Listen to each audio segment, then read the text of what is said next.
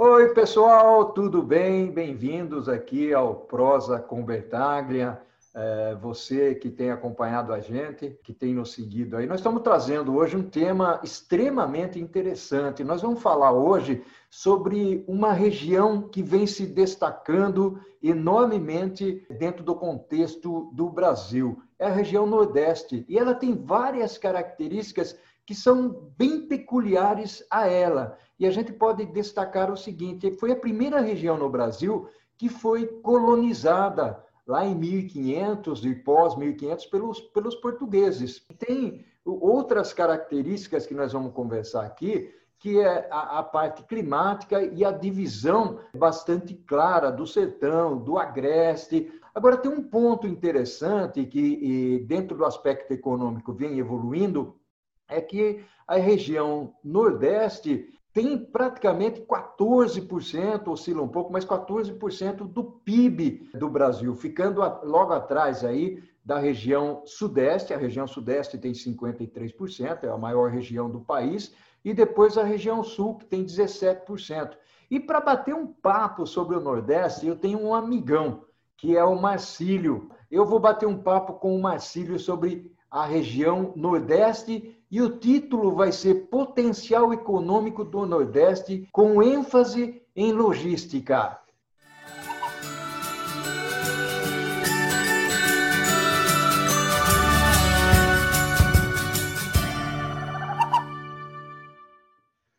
Grande Marcílio Cunha, que bacana ter o presente aqui para nós conversarmos um pouco sobre a situação do Nordeste, envolvendo principalmente um tópico que eh, nós vamos discorrer sobre as atividades econômicas e os mercados que estão em expansão no Nordeste. Então, a gente pode classificar um pouco, até falar em termos de região. Né?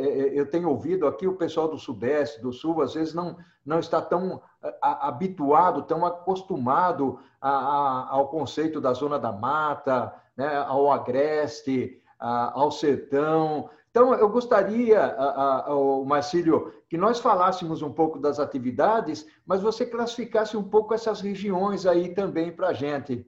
Tudo bem? Ok. Bom dia, amigos e amigas.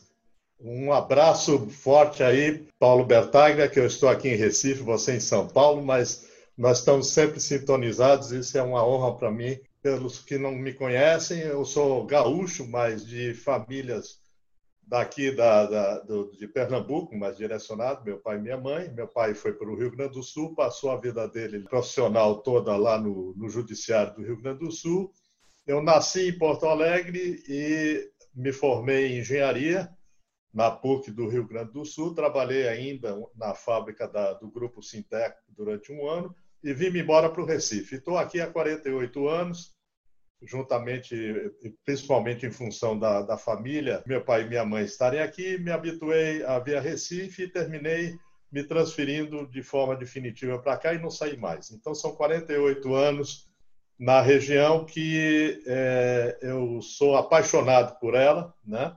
o Nordeste como um todo. O Nordeste é muito rico para quem conhece. E, em termos de economia, como o Paulo já falou aí, tem uma representatividade muito grande em cima do PIB, né? O representa 14% de 7,3 trilhões de reais que foi o PIB de 2019 do Brasil a participação do Nordeste está em torno de 600 bilhões de reais. Isso significa ser uma economia que supera, em termos de econômicos, uh, Portugal, Singapura e o próprio Chile aqui mais perto de nós, né? Então é, é uma economia forte, a terceira, vamos dizer assim, na, na classificação Brasil, onde as oportunidades se, se, apresentam de uma forma bastante interessante. E a gente tem uma distribuição de atividades que vai do turismo até a, a, o plantio e a manufatura. Então, todos os estados estão contemplados com indústrias, cada vez mais chegando aqui para a nossa região, indústrias de grande porte, como Unilever, como é, a Jeep, né? mas aqui em, em Pernambuco, é, na Bahia nós temos Camaçari com o Paulo Forte também com a Ford. Enfim, vai da área automobilística e se concentra também no plantio. plantio principalmente de grãos do soja no Maranhão, se, está, se estendendo para o Tocantins e para o Piauí, e sendo hoje uma participação forte nas exportações brasileiras, já que a safra 2019-2020 é, está aí apresentando números de torno de 250 milhões de toneladas de grão e basicamente é, é, esses grãos vêm do soja plantado no Maranhão, Tocantins e Piauí. Então é uma força pungente. E em termos logísticos, que aí a gente vai falar num segundo tempo, mas já antecipando, a gente tem uma necessidade muito forte na, na questão de infraestrutura, que a gente vai detalhar mais à frente, Paulo. Com relação à, à potencialidade em termos de econômico, que é a nossa primeiro momento que nós estamos falando, a região Nordeste ela produz em torno de 278 milhões hoje de toneladas por ano. Isso é, é a produção total do, do Nordeste e um pouco mais da metade transportada a longas distâncias, né, saindo das fronteiras das mesorregiões. Aí você falou aí do Agreste, né, onde se concentra é, a, parte climática, ela diferencia muito. O Agreste, como é muito próximo às capitais e pela própria forma de colonização nossa, a gente sabe que se, se concentrou inicialmente todo no litoral brasileiro e se desenvolveu a partir daí junto ao litoral. A gente tem as indústrias de uma forma geral muito próximo das regiões metropolitanas é, que constituem cada estado a sua formação, né? E vai se infiltrando para o interior, atingindo até o sertão, onde a gente tem, com Pernambuco e Bahia, uma concentração grande de plantio de frutas, com a participação muito forte na exportação brasileira nesse setor, né?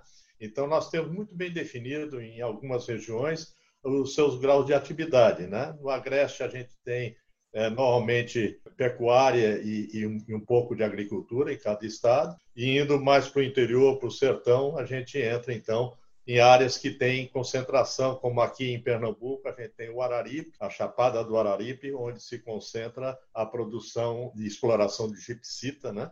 É a maior mina do Brasil, está sediada aqui, com 95% de pureza do, do gipsita, que é utilizado para a fabricação do gesso, principalmente, e também pela classificação beta para uso em produção de joias. Né? Então, tem um mercado muito rico, principalmente no sudeste do país, onde se concentra, né? e a grande dificuldade vem no transporte, que nós vamos falar mais adiante também. Mas em termos de potencialidade, está aí constituído com mais de 100 empresas trabalhando na região e explorando esse gipsita que tem uma capacidade de produção anual de em torno de 28 milhões de toneladas ano e só explora um pouco menos de 2 milhões de toneladas, em função justamente das dificuldades que se apresentam com relação ao transporte. Né? O transporte custa o valor da própria mercadoria. Então, isso, em termos de custo, por ser rodoviário,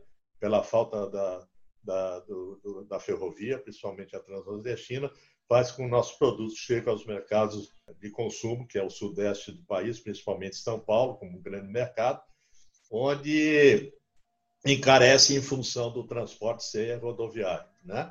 É, Para se ter ideia, sai mais barato trazer da Espanha o mesmo produto para o Brasil importando do que é, muitas vezes sair daqui da região onde ele é explorado. Então a gente tem essas potencialidades todas aí é, presentes, né, fazendo com que o, o, a região cada vez esteja mais pungente. Né?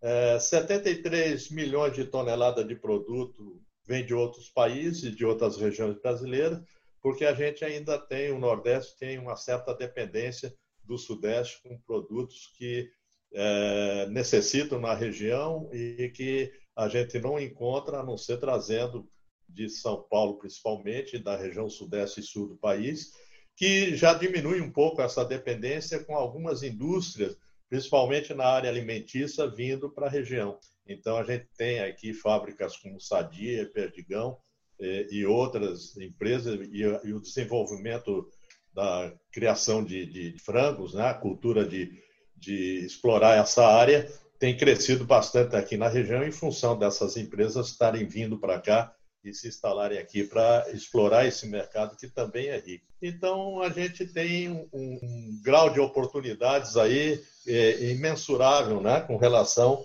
a esse, a esse potencial nordestino. Né?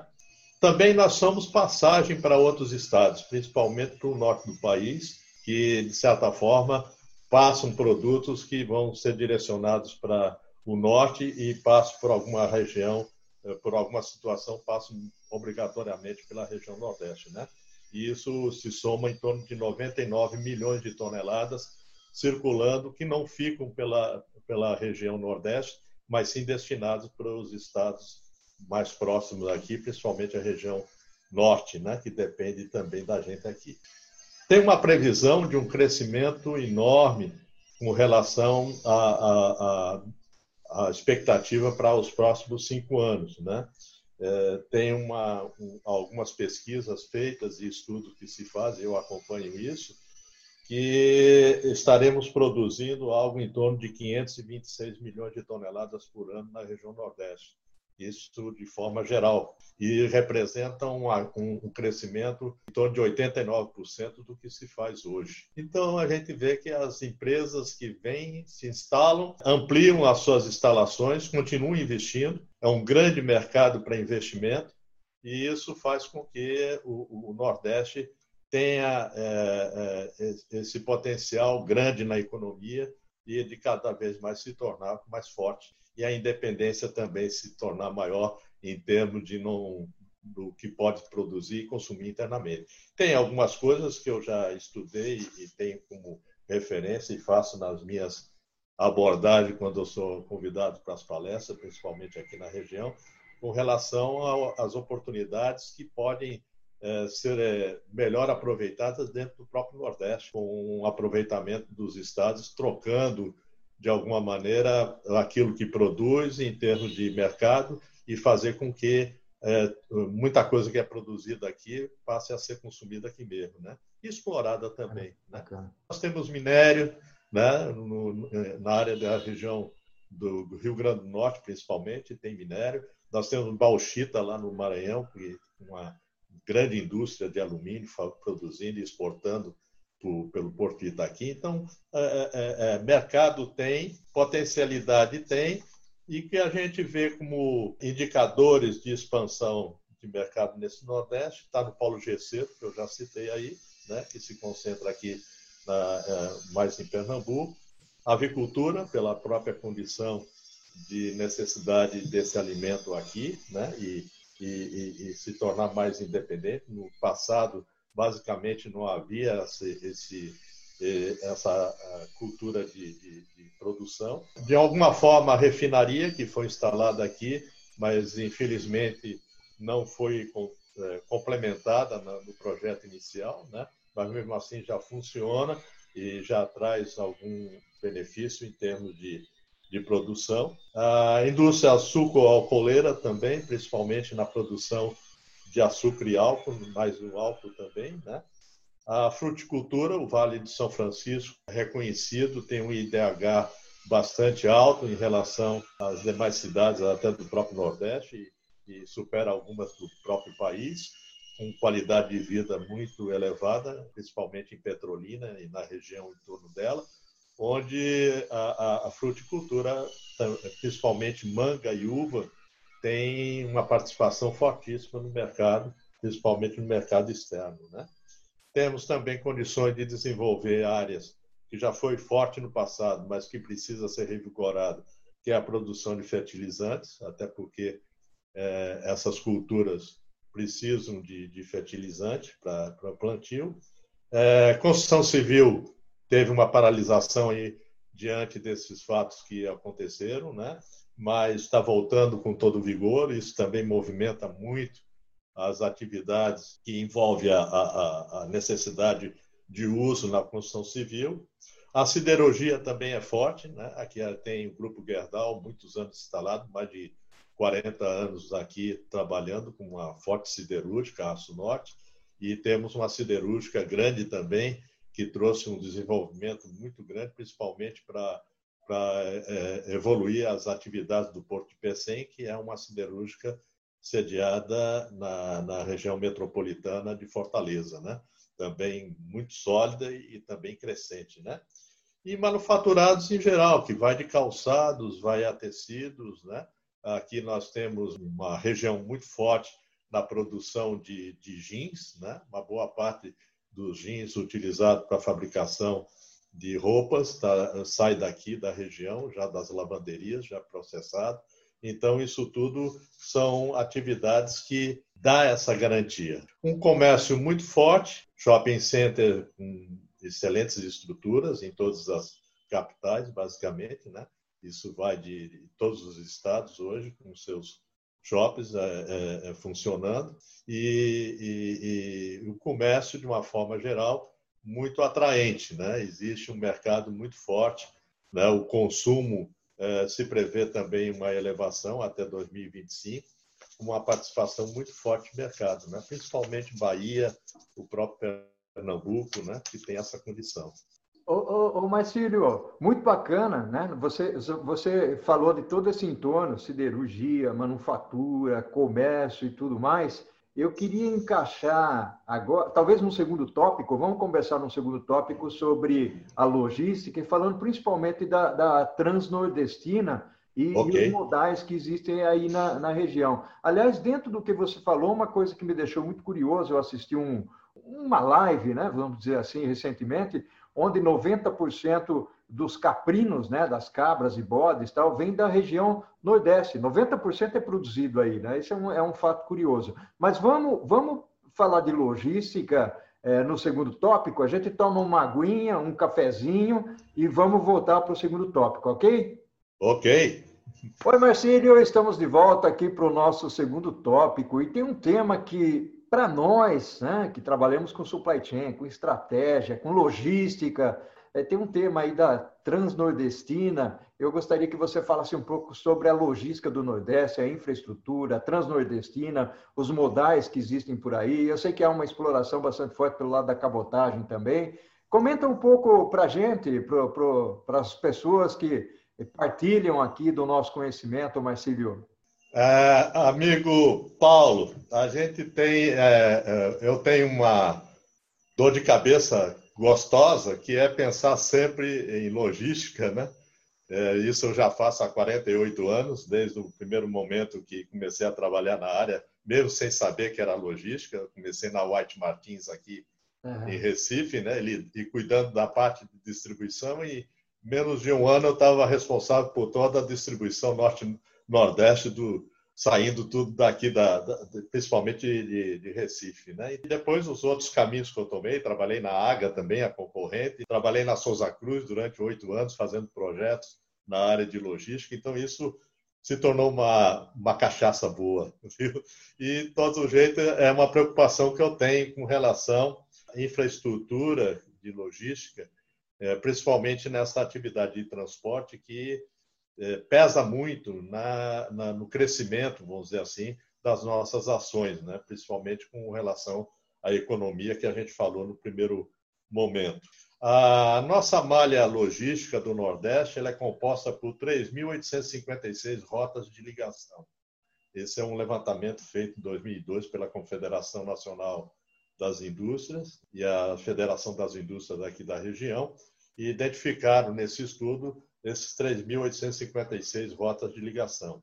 Além disso, esse estudo identificou 196 nós que representam os principais origens e destino de carga da região. Como eu falei, nós temos cargas movimentadas do que é produzido dentro da própria região, mas temos também muita coisa de passagem por ela para atender outras regiões. Né? Então, isso faz com que é, exista esses nós aí de origem e destino.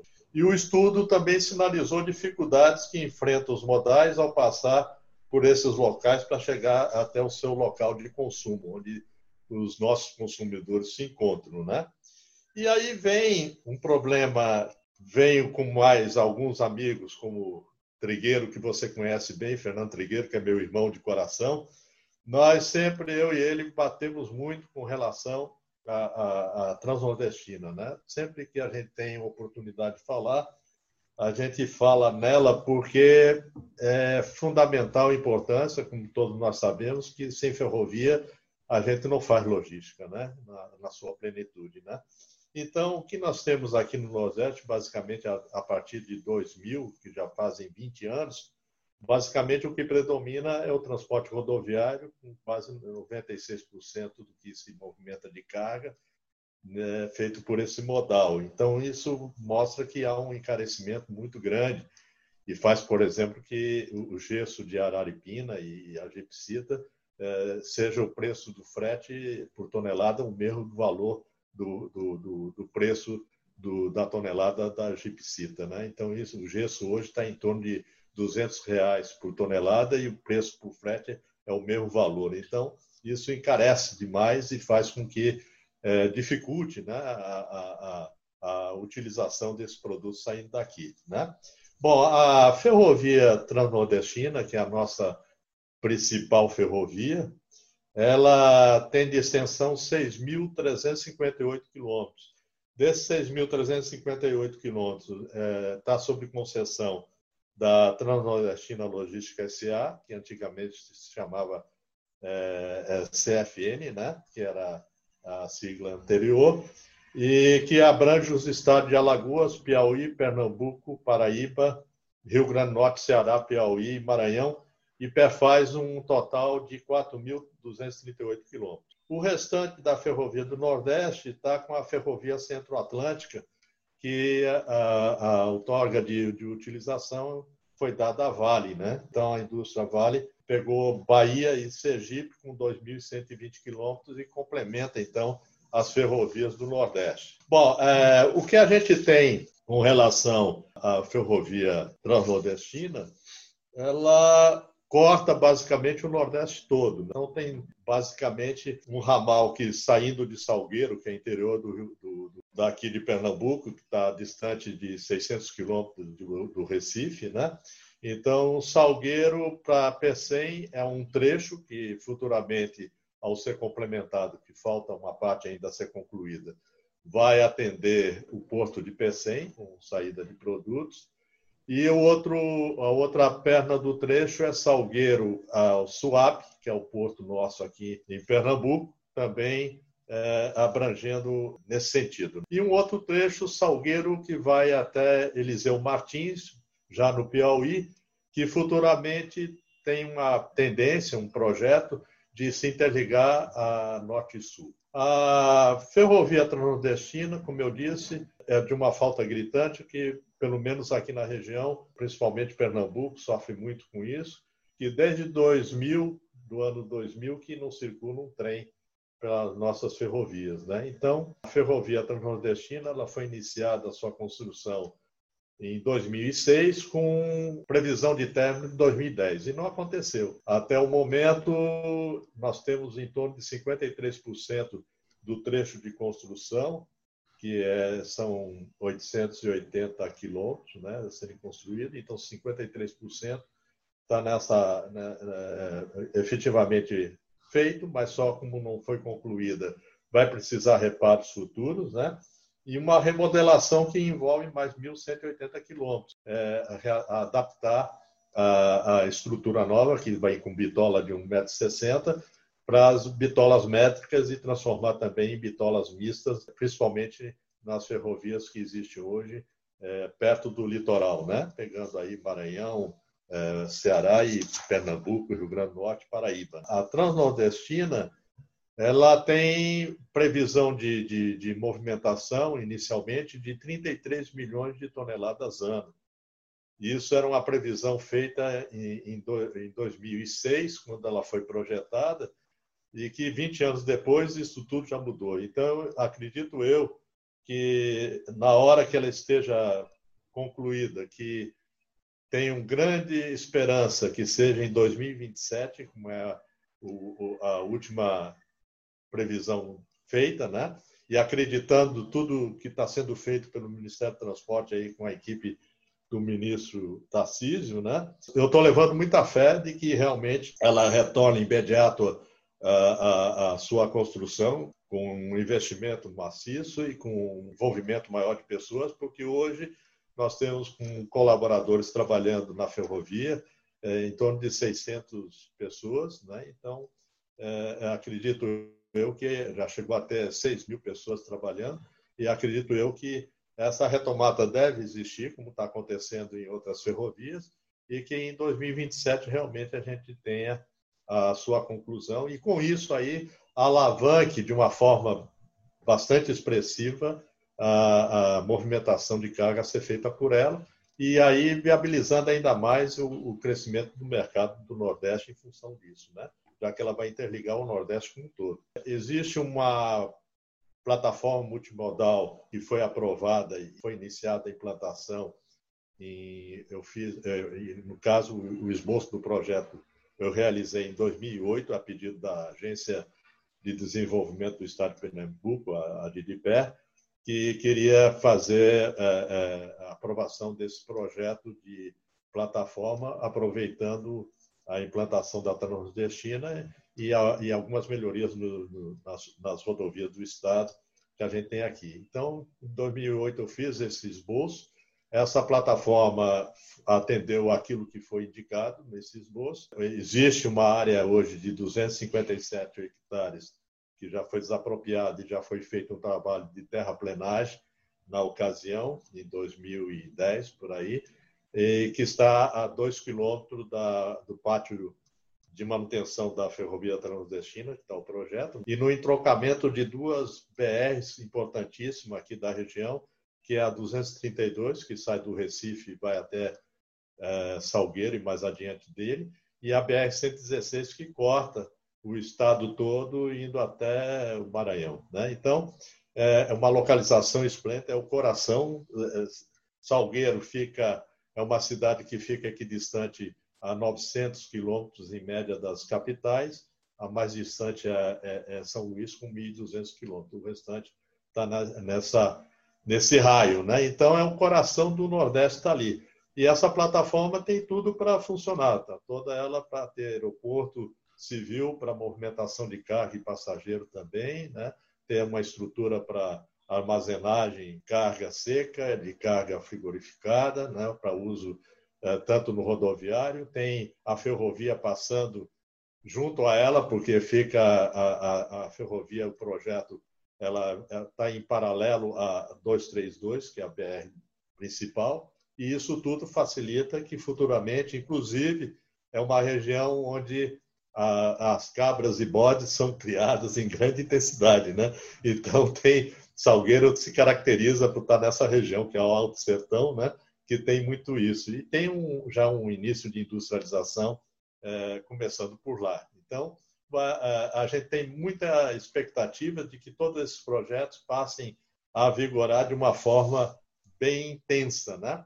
A Transnordestina ela se propõe inicialmente em termos de transporte fazer movimentação de cargas do interior para o, para o litoral e fazer o inverso também. Principalmente que nesse projeto envolve próprio Araripe, que eu falei, na questão da, de Araripina, que está aqui, é, perto de, é, de nós, né, de Recife, e as frutas do vale, de alguma forma, também chegando aos portos de Pecém e de, que já exporta alguma coisa do vale e também Porto de Suape, que é um porto importantíssimo aqui nosso, e que é, também é, transportar grãos, a produção de grãos, principalmente ali em Balsa, no sul do Maranhão, e próprio Tocantins e Piauí, com a Transnordestina estando até Eliseu Martins, que é já no Piauí, a gente tem condições de trazer desses dos, 250 milhões de toneladas que é produzido na região, 50 é, milhões ser é, destinado 30 é, milhões para ser dividido entre PC e SUAP para exportação e o restante dos 20 milhões de toneladas sair pelo Porto de Ilhéus, que é outro porto importantíssimo na Bahia, né? Já existe um projeto interligando Parnamirim, que é uma cidade aqui do interior de Pernambuco, pegando a, ferrovia transnordestina e fazendo uma ligação ferroviária até o Porto de Ilhéus para transportar e fazer chegar a exportação esses grãos também. Então, o mercado é grande. Ok, Marcílio, fantástico, muito bacana. É uma pena sempre aqui quando a gente começa a prosear, eu gosto mais de ouvir, na realidade, do que de falar, né? porque eu ouço e aprendo bastante, depois eu transmito nos meus artigos, para os meus alunos. Tem uma parte que eu conheço, então essa parte a gente deixa para outra hora. Né? Então, o importante aqui é, é absorver.